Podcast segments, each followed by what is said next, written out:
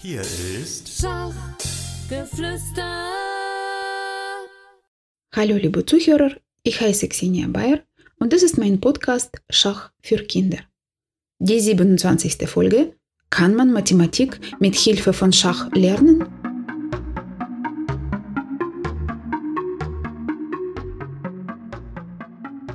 Als ich acht Jahre alt war, entdeckte ich für mich das Schachspiel, welches mich noch immer fasziniert.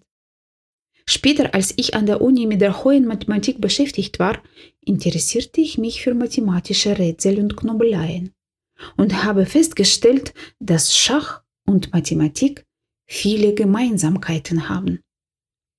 In die faszinierende Welt der Mathematik auf dem Schachbrett führe ich jetzt auch Schachkinder aus unserem Verein. Rätsel, Puzzles, interessante und ungewöhnliche Schachaufgaben All das bietet der Kurs Mathematik auf dem Schachbrett, den ich regelmäßig in unserem Verein für Kinder von 6 bis 12 Jahren organisiere. Auch von euch, liebe Zuhörer, möchte ich diese Welt nicht vorenthalten. Arithmetik heißt die Kunst der Zahlen.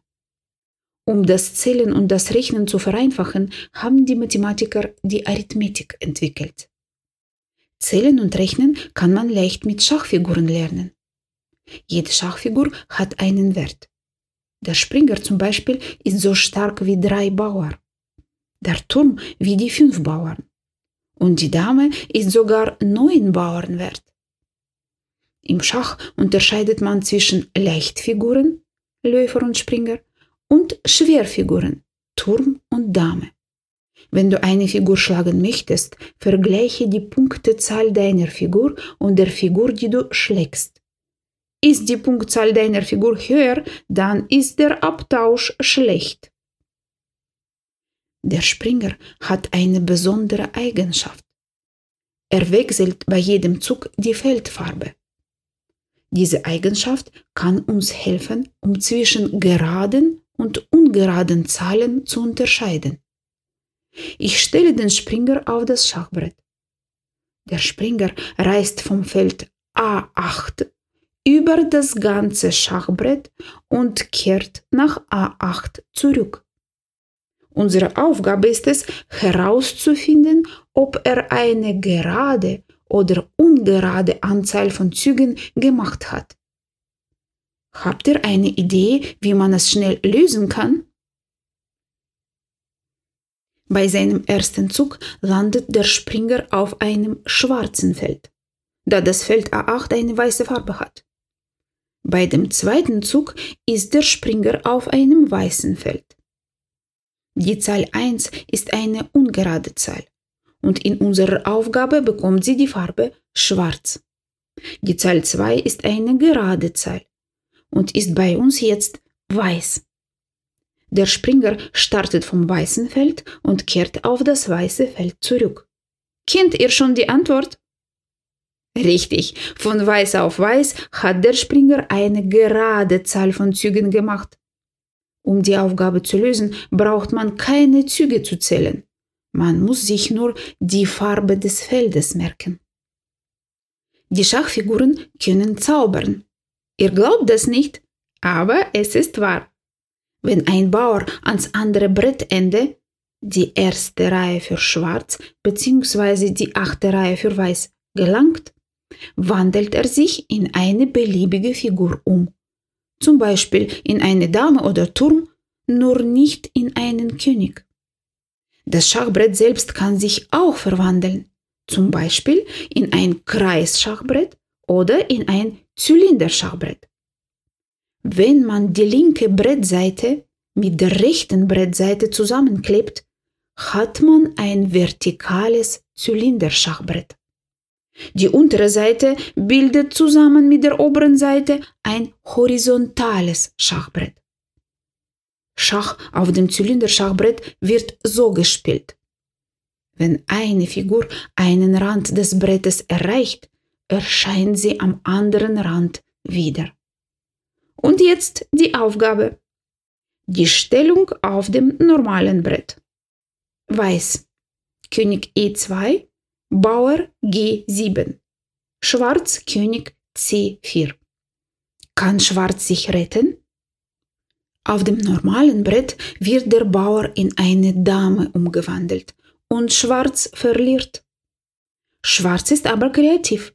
Er macht aus dem Schachbrett ein horizontales Zylinderschachbrett.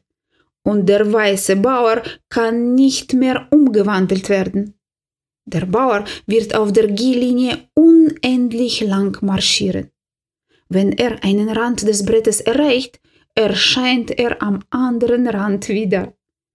Diese Aufgabe gibt uns auch die Antwort auf die interessante Frage, was ist Unendlichkeit? Den geometrischen Begriff Symmetrie kann man mit der Grundaufstellung auf dem Schachbrett erklären. Schwarz und Weiß haben am Anfang der Partie symmetrische Stellungen. Die weißen Figuren spiegeln sich in Schwarz und die Schwarzen in Weiß. Amerikas berühmtester Spieler und Rätselerfinder Samuel Lloyd hat ein Symmetriemat gefunden. Eines Tages in dem Schachclub, wo Lloyd gewöhnlich Schach spielte, kam ein junger Mann, der behauptete, herausgefunden zu haben, wie man mit den schwarzen Figuren nie verliert. Als man ihn fragte, auf welche Weise es möglich ist, antwortete der junge Mann, ganz einfach, man muss die Züge des Gegners wiederholen. Samuel Lloyd forderte den Erfinder zu einer Partie heraus und setzte ihn in vier Zügen matt. D4, D5, Dame D3, Dame D6, Dame H3, Dame H6, Dame C8, Schachmatt. Noch eine Aufgabe zur Geometrie. Das Schachbrett wird in 64 Teile geschnitten findet die kleinste Anzahl an Schnitten. Und wie viele Schnitte habt ihr gebraucht? Die richtige Antwort ist 6. Wir schneiden das Schachbrett in der Mitte in zwei Teile. Diese Teile werden aufeinander gelegt und wieder geschnitten. Aus zwei Teilen haben wir jetzt vier bekommen. Diese legen wir alle aufeinander und schneiden wieder. Das machen wir dann mit 8 Teilen, 16 Teilen und 32 Teilen. Bei jedem Schnitt haben wir das Doppelte bekommen. Aus der Mathematik wissen wir, dass 2 hoch 6 gleich 64 ist. So können wir auch mathematisch beweisen, dass man für 64 Teile nur 6 Schnitte braucht.